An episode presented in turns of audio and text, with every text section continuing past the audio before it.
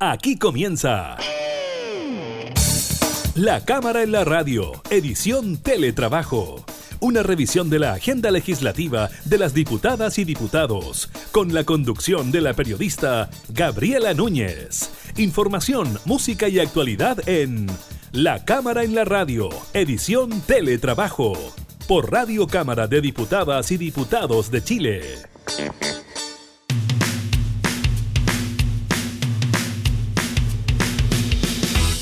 Hola, ¿qué tal? ¿Cómo están? Bienvenidos a una nueva edición de La Cámara en la radio, en este formato de teletrabajo. Los continuamos acompañándonos en esta situación de crisis por la que atraviesa nuestro país. Estaremos revisando diversos temas, el número de contagiados y también el aumento en el número de fallecidos, las novedades en cuanto al índice de precios al consumidor y también estaremos conversando con el diputado de RN, Luis Pardo, integrante de la Comisión de Educación de la Cámara, sobre este proyecto de ley aprobado en la semana que impide la realización del CIMSE durante esta época de pandemia. Él tiene una apreciación al respecto. Así que iniciamos de inmediato la Cámara y la radio en teletrabajo.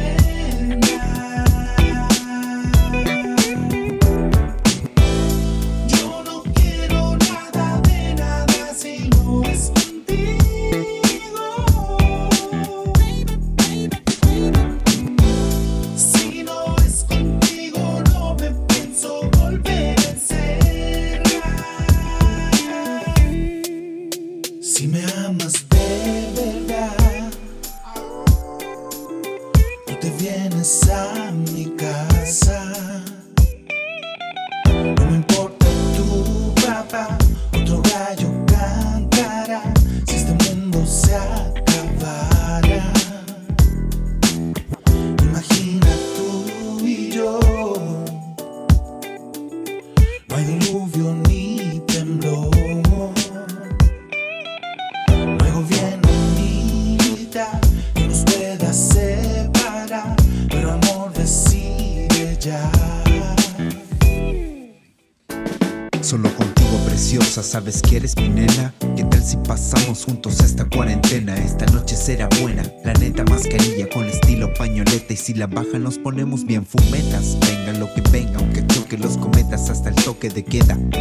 dos copas y una cena. Bailando mucho funk en esta cuarentena plena.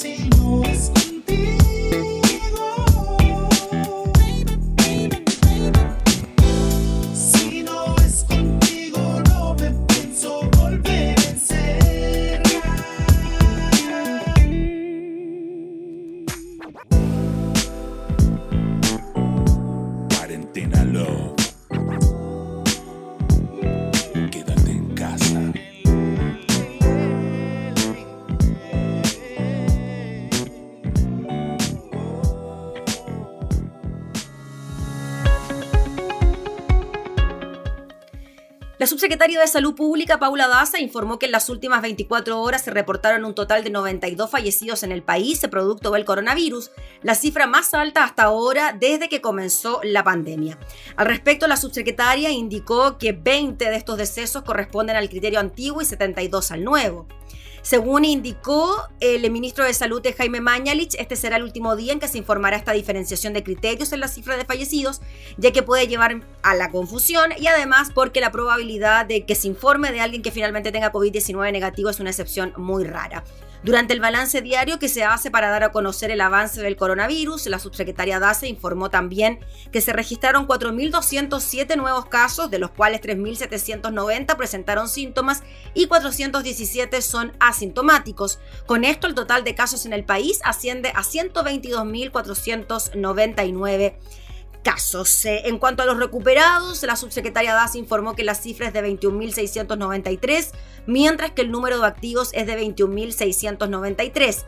En cuanto a las hospitalizaciones, el subsecretario de redes asistenciales Arturo Zúñiga indicó que actualmente hay 521 pacientes en unidades de cuidados intensivos. En total hay 327 ventiladores disponibles en el país.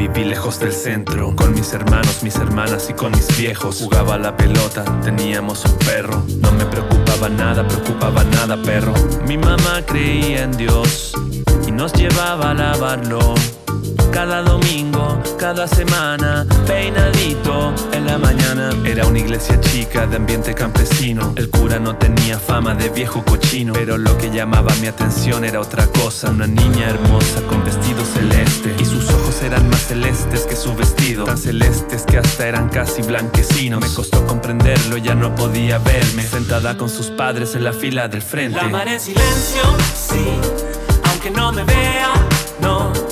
Aunque no me vea, no. Ves. La mar en silencio, sí, aunque no me vea, no, aunque no me vea, no Ella rezaba con más fe que ninguna, palma contra palma, cada mano huesuda. Me preguntaba cómo sería el perfume de ese cabello, mientras el sacerdote predicaba el evangelio.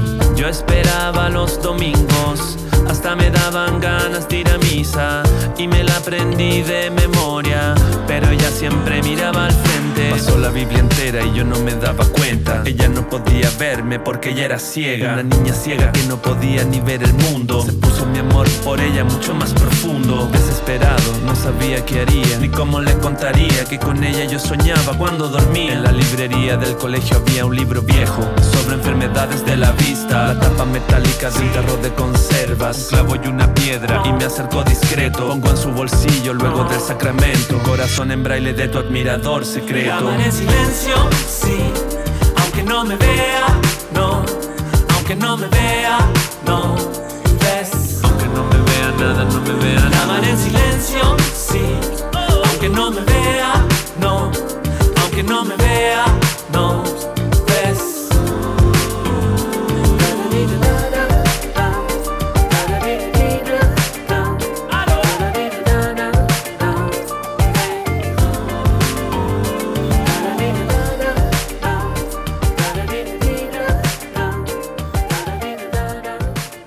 La cámara en la radio. Durante esta semana, la Comisión de Educación eh, de la Cámara aprobó un eh, proyecto de ley que impide la realización del CIMSE y también de la evaluación docente para este 2020. Vamos a hablar eh, de esta iniciativa con el diputado de RN, Luis Pardo. Él es integrante de la Comisión de Educación. ¿Cómo está, diputado? Muchas gracias por recibirnos por allá por su zona, pues, diputado, por Quintero anda. Andamos en Quintero precisamente, Gabriela. Gracias a ti por este contacto.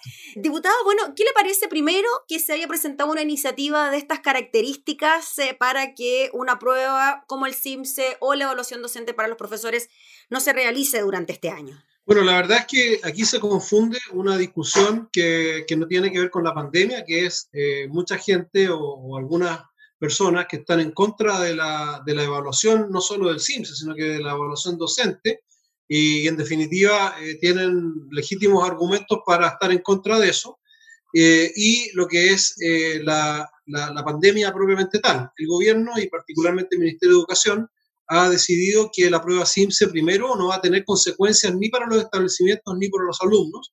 Segundo, que no se va a hacer el CIMSE tradicional, sino que se va a hacer un CIMSE muy acotado y que busca justamente identificar las brechas que se han producido producto de la pandemia. Por ejemplo, no vamos a saber si un niño que está eh, en, una, eh, en un sector vulnerable eh, perdió más o menos que otro niño que está en una condición de mejor acceso, por ejemplo, a, a, Internet hoy día. Y por lo tanto, tener una medición de, de cuál es el daño y el impacto de la pandemia en la educación es necesario, es útil.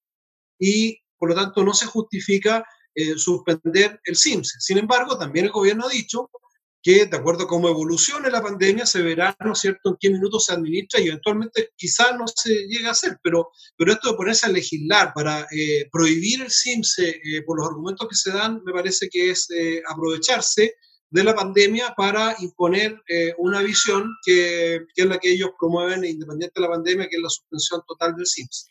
Claro, o sea, se, estaría utilizando el argumento de la pandemia para decir no hagamos el CIMSE, pero quizá el argumento de fondo sería no lo realicemos nunca más porque no nos gusta el CIMSE, no nos gusta el sistema de medición. Exacto. Mm. El diputado Luis Pardo, ¿y mm, de qué forma se podría realizar el CIMSE en un año como este? ¿Sería vía telemática, online? ¿Los niños deberían asistir a las salas de clase? ¿Hay algún planteamiento de cómo se podría hacer esta prueba?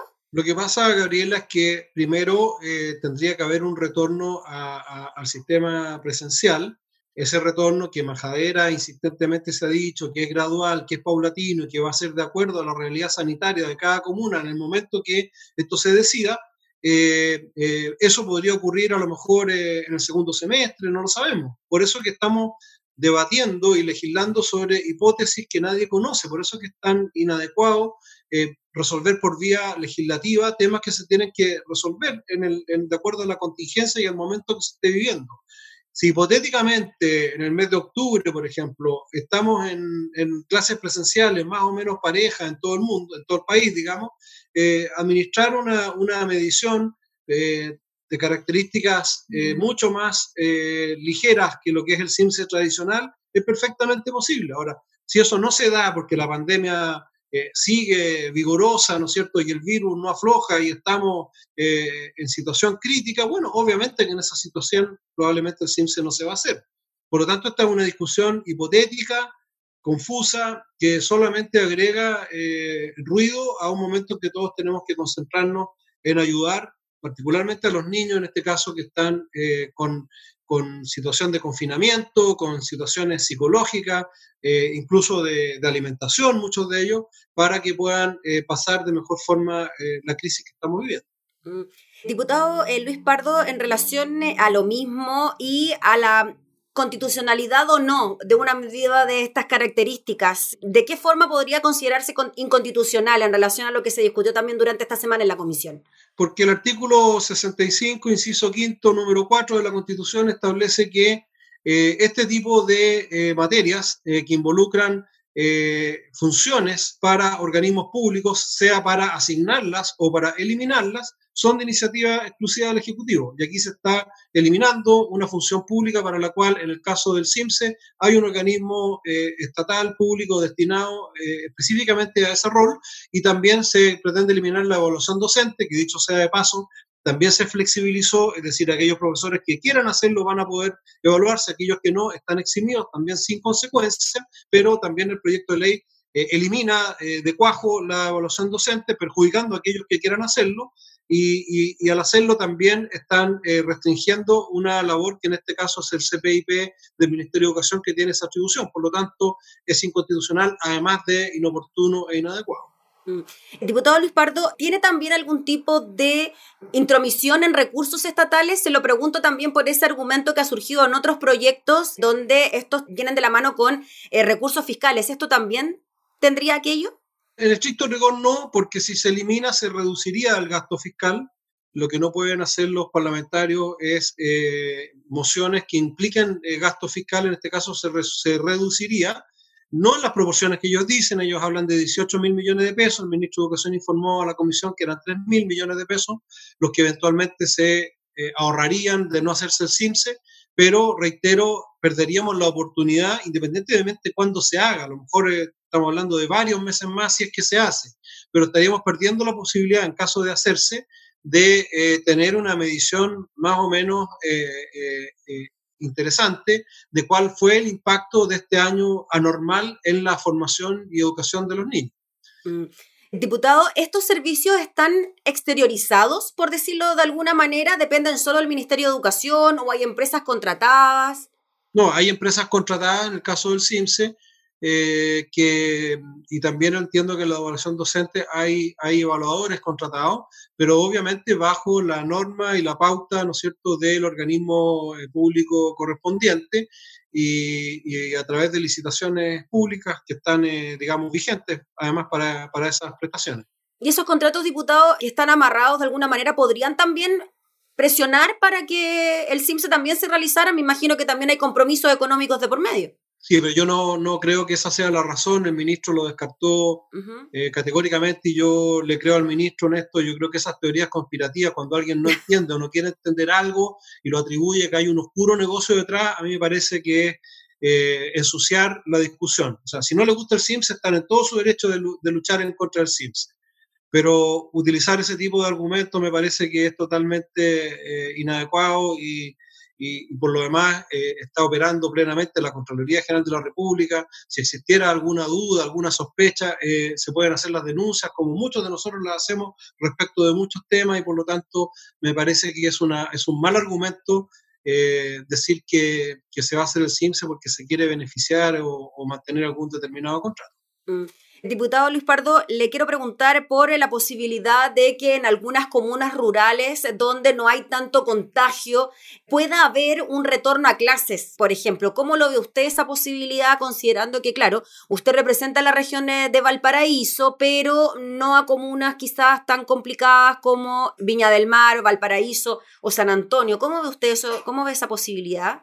Bueno, en nuestra quinta región yo creo que sería todavía inoportuno volver a clase. Yo, yo me he declarado públicamente en contra de las cuarentenas totales cuando no se justifican plenamente eh, y creo que eh, el retorno a clases en aquellas comunas que, que, permitan, eh, bajo todo el control de las medidas sanitarias, volver a clase debe irse haciendo, pero todavía estamos un poquito lejos de eso porque en nuestra región, si bien hay comunas rurales eh, pequeñas, con poca población, hay mucho eh, igual eh, traslado de profesores y de, alumnos intercomunales, y por lo tanto sería muy difícil en este minuto hacer un retorno a clases, pero probablemente en, en un mes más esa situación, de acuerdo a cómo haya evolucionado la pandemia, va a poder también revisarse, porque también hay que pensar que muchos alumnos, muchos niños que están hoy día confinados en sus hogares son niños vulnerables que a veces están confinados en lugares con muy poco espacio, eh, que además tienen problemas de alimentación, eh, y por lo tanto el retorno a clases no es un tema eh, únicamente que tenga que ver con el tema educativo, sino que también tiene que ver con el aspecto social y económico de las familias particularmente más vulnerables. Y por eso es algo que, si bien en este minuto a mí me parece que es todavía muy prematuro, es algo que hay que estar mirando y evaluando para, en cuanto estén dadas las condiciones, poder hacerlo. Y en cuanto a una cuarentena parcial en la región de Valparaíso, diputado Luis Pardo, por ejemplo, tomando en consideración Viña, Valparaíso y San Antonio, ¿usted cree que debería ser el momento? Indudablemente que Valparaíso, Viña del Mar y San Antonio son las comunas donde eh, están más cerca de cumplir los parámetros que eh, ameritan una cuarentena general. Yo soy crítico de aquellos que piden cuarentena y que no son ni, ni epidemiólogos, ni infectólogos, ni, ni han leído tampoco los procedimientos que la OMS ha recomendado para decretar las cuarentenas, así que tampoco me voy a poner yo a pontificar si darla o no darla, pero indudablemente que hay comunas que están más cerca de una cuarentena general que otras, y por lo tanto una cuarentena general en toda la región me parece inapropiado. Lo que sí es importante es que los cordones sanitarios y que el flujo intercomunal sea controlado especialmente los fines de semana. Pensamos que probablemente en una semana más o en dos semanas más la cuarentena de Santiago va a pasar y ahí vamos a tener un problema serio, por ejemplo, acá donde me encuentro en este minuto, en Quintero eh, y en todo el litoral eh, norte, con eh, santiaguinos que van a querer venir a pasar el fin de semana. Y eso efectivamente es, son medidas que hay que prever y que son mucho más efectivas para restringir la propagación del virus que las cuarentenas generales que además son muy difíciles de fiscalizar. Vemos que hay lugares con cuarentena donde siguen habiendo fiestas nocturnas, donde sigue habiendo falta o incumplimiento del toque de queda y por lo tanto eh, la cuarentena general no es una panacea eh, si no está acompañada de una fuerte restricción. Y esa fuerte restricción también tiene costos para las familias. Por eso que hay que hacerlo cuando realmente la situación sanitaria lo amerite. Muy bien, pues diputado Luis Pardo, le agradecemos enormemente por eh, recibirnos y por este contacto para aclarar también muchos puntos. Que esté muy bien. Muchas gracias a ti, Gabriela. Buenos días. Gracias. El diputado de RN, Luis Pardo, conversando con nosotros, integrante de la Comisión de Educación, refiriéndose entonces eh, a este proyecto aprobado en la comisión. Estás escuchando La Cámara en la Radio, edición Teletrabajo, con la conducción de la periodista Gabriela Núñez.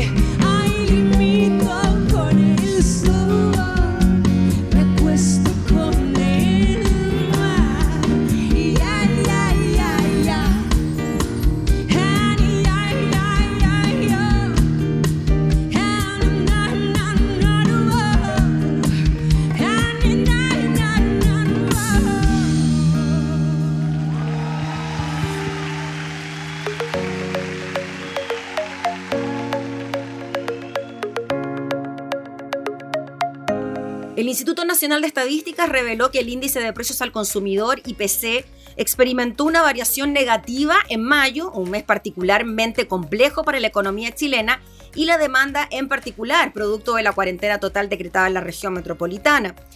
Concretamente, el organismo dijo que el IPC se contrajo un 0,1%, lo que supone el primer registro negativo desde diciembre de 2018 y da cuenta del enfriamiento que experimenta la actividad. Con este resultado que se ubica por debajo de las expectativas del mercado tras el cambio metodológico que introdujo el INE para su cálculo producto de la emergencia, la inflación acumulada llega al 1,3% en el año y a un 2,8% en 12 meses, su cota más baja en 6 meses. En un mes, con particularidades debido a la fuerte baja del dólar y su consiguiente efecto en las bencinas, el INE detalló seis de las 12 divisiones que conforman la canasta del IPC que aportaron incidencias negativas en la variación mensual y seis presentaron incidencias positivas. Entre las divisiones con más descenso destaca transporte con un menos 0,6% y restaurantes y hoteles con un menos 0,7%. En medio del shock del precio del petróleo y la fuerte corrección del dólar luego del máximo histórico anotado a mediados de marzo, y las medidas restrictivas, el precio de las bencinas experimentó una fuerte caída de un 3% en mayo, acumulando un retroceso del 5,4% en el quinto mes. La carne de pollo también anotó un descenso de un 5,2%. Las cifras del INE conforman un complejísimo escenario para el sector del turismo, los servicios de alojamiento registraron una baja de un 8,8%, acumulando un 11,3% en lo que va del año y un 12% a 12 meses. Las cervezas, por su parte, cayeron un 1,7%, acumulando un 0,3% en lo que va del año y un 1,4% en 12 meses. Bien, bien, bien. Una más original.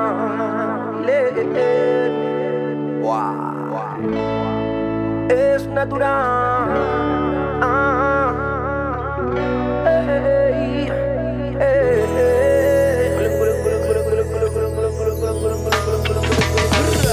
Cuando salga a caminar quiero ver sonrisa. De esas lindas que cuando te miran te hipnotizan. Que después de pasar te contagian con su brisa de felicidad. Quiero ver la gente muriéndose pero de la risa Porque la alegría no se compra con la visa. Es un sentimiento que da dentro Sentirás, uno tiene que ser. Siempre natural Para que no la pase mal. Y tenga su lindo final porque yo sé que tú sabes que después de tienes todo el poder. Debes hacer caso al latido de tu corazón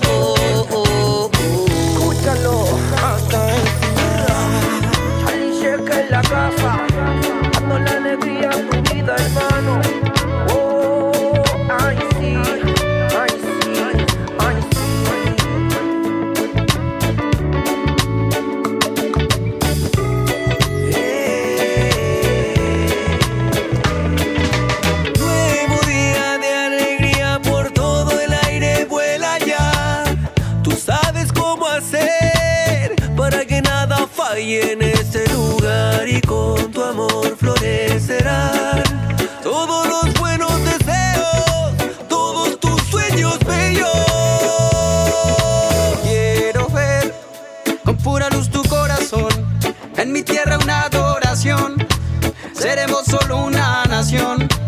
Con mi nuevo canto Haciendo una pura canción. Las voces son colores que armonizan con decoración De corazón mi canto es libre como oración.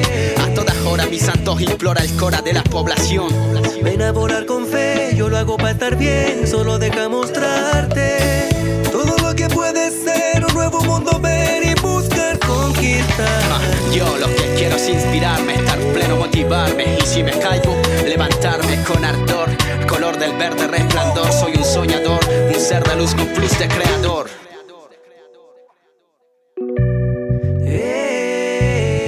Escúchalo. Uno tiene que ser siempre natural. Para que no la pase mal. Y tenga su lindo final.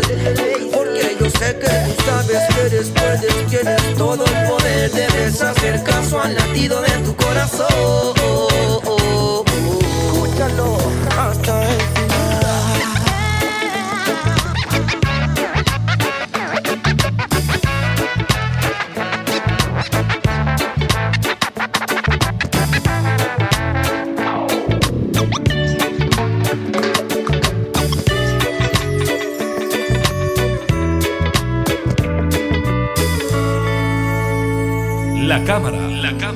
en la radio.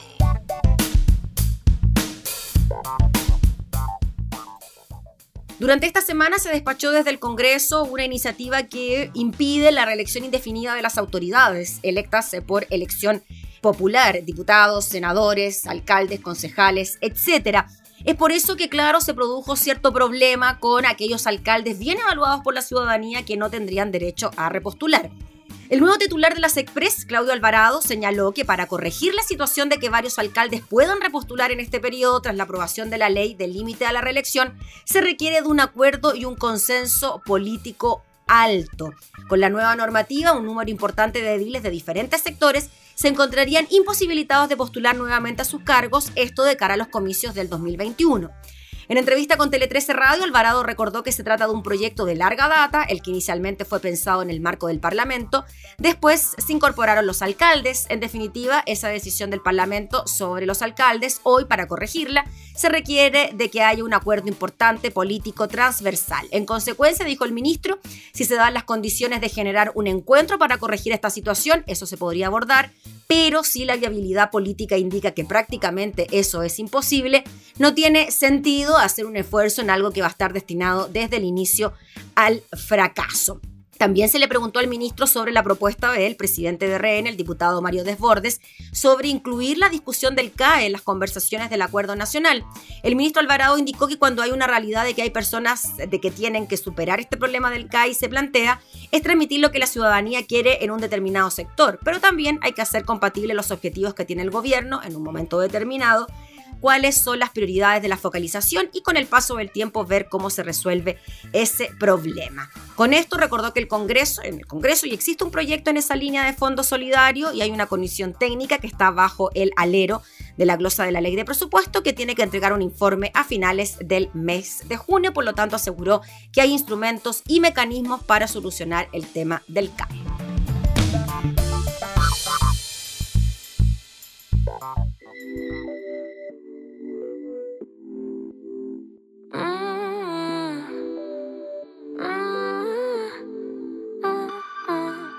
Tú tienes algo que a mí me provoca, que me den ganas de morderte la boca. Yo sé que tú quieres también. Acércate para decirte al oído que lo que hicimos yo no lo olvido. En mi cuarto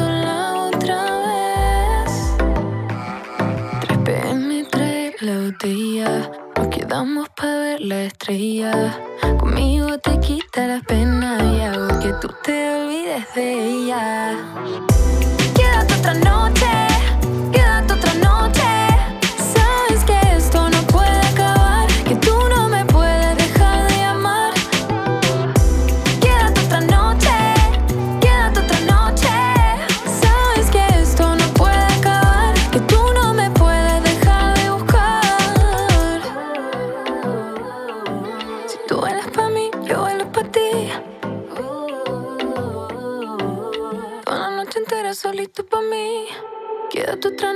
quédate otra noche más. Tú sabes que conmigo ya no hay vuelta atrás. Que no te hago parar, que te hago sudar. Todo lo que me pidas te lo voy a dar.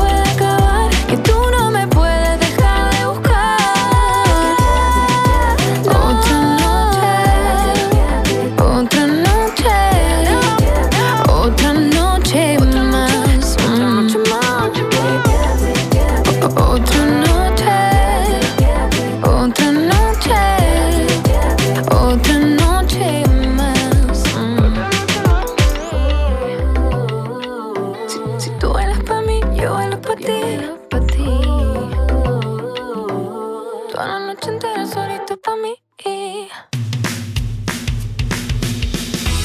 Y con esto comenzamos a despedir el programa del día de hoy, agradeciéndole por estar junto a nosotros, invitándolos como siempre a continuar escuchándonos en nuestras distintas plataformas, ya sea en radiocámara.cl, en nuestras distintas radios en Alianza y también en Spotify. Nosotros nos volvemos a reencontrar, que esté muy bien, hasta entonces.